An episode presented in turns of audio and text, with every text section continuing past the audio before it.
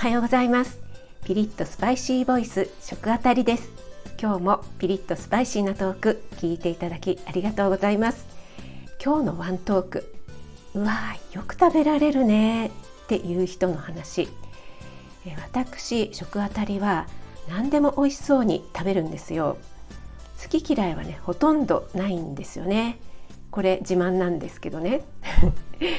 えー、食材にはねそれぞれの持ち味があるのでそれをねそれぞれの良さをありがたく美味しくいただけるっていうのはねもうなんて幸せなことなんでしょうとか思っちゃってるわけですよ。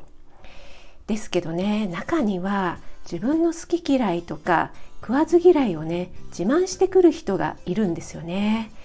私が食べてるとねわ食あたりさんよく食べられるね。いや私無理だわ。無理無理無理。グリーンピース無理。あれはねもう食べ物じゃないね。食べなくても別に生きていけるしね。とかね。いや私実はね魚ダメなんだよね。えなんで魚ダメなんですか？なんでですか？って聞いてみるとえだって魚ってさ骨があるじゃん？とかね。子供か？メカジキだったら骨がないから、うん、まだ食べられるんだけど。ってねほんと子供か？あとお肉ね。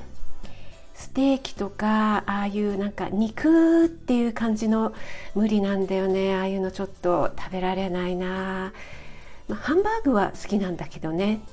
でねじいさんか？ってねお肉噛めないんですか？でねハンバーグとかねそんな柔らかいものばっかり食べてるんですか？っていうね本当に突っ込みたくなっちゃうんですけど、えー、好き嫌いはね誰にでもありますからね。それは仕方ないですしなくせとも言わないし否定もしませんよ。だけどねせめてねこの食材の美味しさを知れない、えー、食べられない私は残念。本当に食べられなくてごめんなさいね食材さん。っていうねその食材に対しての謙虚さがあればねいいんですけどいや無理無理無理。食べ物じゃないしとかってね食べ物だしよく食べられるね。ってね食べられる人を非難してどうするんですか。食べられますけど何か？ってね。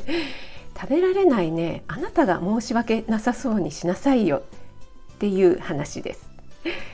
今日も聞いてくださってありがとうございます。スパイシーボイス食あたり不定期に出没しますのでよろしくお願いします。フォローいいね押していただけると嬉しいです。今日も良い一日となりますように気をつけていってらっしゃい。